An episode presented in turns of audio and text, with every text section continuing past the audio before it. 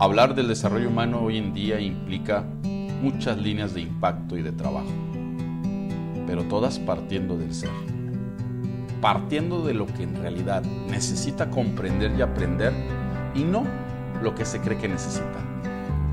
Y es que ante la creciente exposición a las redes sociales, que en muchas ocasiones funcionan como fuente de conocimiento, nuestro cerebro parece trabajar cada vez menos. Hoy ya no analizamos, no cuestionamos, o peor aún, no reflexionamos. Estamos siguiendo una línea de automatización del razonamiento, muy peligrosa para la calidad de vida. ¿Por qué peligrosa?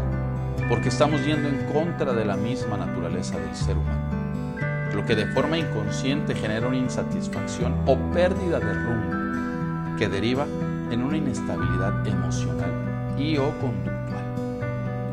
Es a tal grado la desconexión del ser con su propio ser que esto está generando niveles de insatisfacción y pérdida de esperanza, que a su vez nos lleva a la pérdida de interés en elevar nuestro nivel de vida. En pocas palabras, se está perdiendo el deseo de sobresalir, de luchar, de sobreponerte a las adversidades. Por eso, en muchos de los casos el primero de los pasos en el desarrollo humano es el despertar el entusiasmo, el gusto, el hambre de aprender y o desarrollarse. En estos momentos los seres humanos no necesitan un motivador que aliente, sino un reencuentro consigo mismo, que derive en un impacto de acto de inspiración permanente y centrada en su ser, alejándose de estímulos externos que corresponden más a los deseos de otros Hoy el ser humano es más amplio de lo que se ha conocido hasta hoy. Hoy se requiere que se reconozca en sí mismo sus habilidades, sus actitudes, sus aptitudes.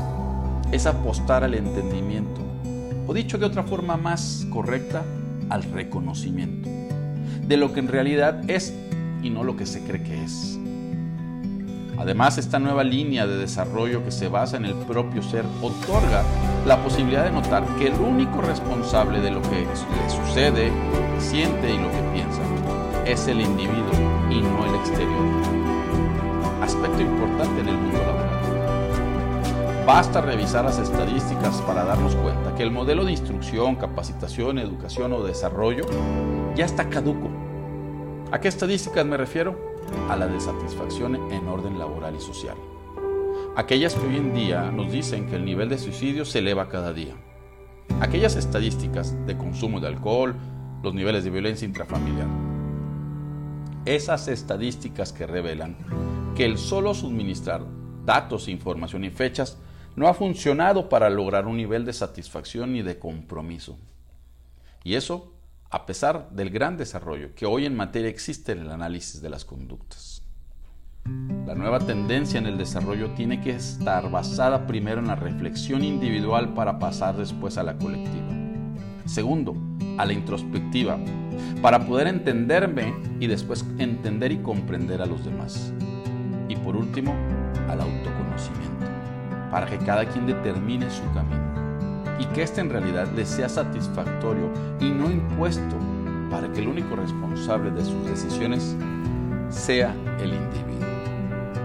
Hoy la tendencia está y radica en que cada ser humano encuentre el conocimiento más al interior que al exterior.